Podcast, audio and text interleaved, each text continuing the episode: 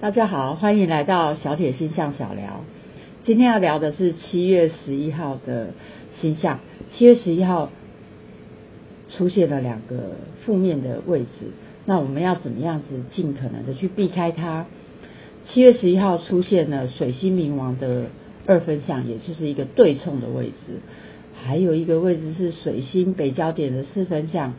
这是一个僵局的位置。我会建议把七月十号跟七月十一号的星象放在一起看哦，因为他们非常类似。在这里稍微给大家科普一下，关于这个星象的影响性，我们要怎么看？它通常会有前后三五天，它会像一个这个能量会有一点像一个波段一样，慢慢慢慢的上升，一直到发生的那一天呢？那是它能量的高峰期，然后过了以后就会慢慢的下降，所以不一定是当天才会发生，这个有时候前后一周它的影响性都还存在。那七月十号的时候，我们有提到，水星跟海王星很适合，呃，聊聊心事啦，或者是去做一些冥想。那火星也会带来很好的项目的推动，但才隔天七月十一号，哎，看起来好像就不是这样了，一样是水星跟冥王星就变二分相。那我们来把水星海王星跟水星冥王星这个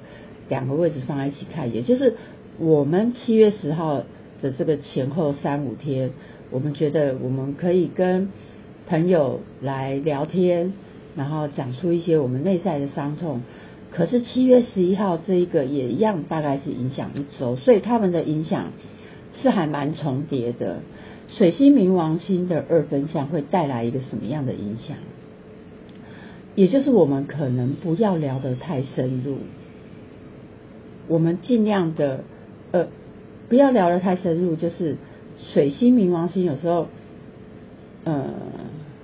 我们在描述一些东西的时候，会太过细节，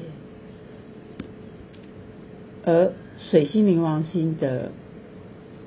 负面星象出现的时候，我会建议大家讲话不要讲的太细，不要讲的太深。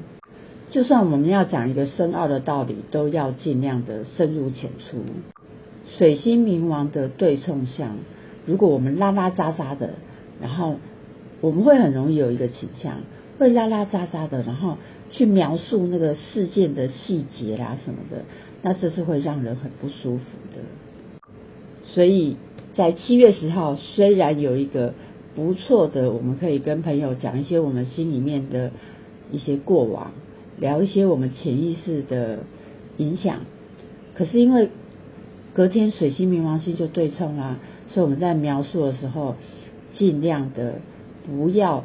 钻在细节里面，因为你会让听的人觉得蛮讨厌的哦。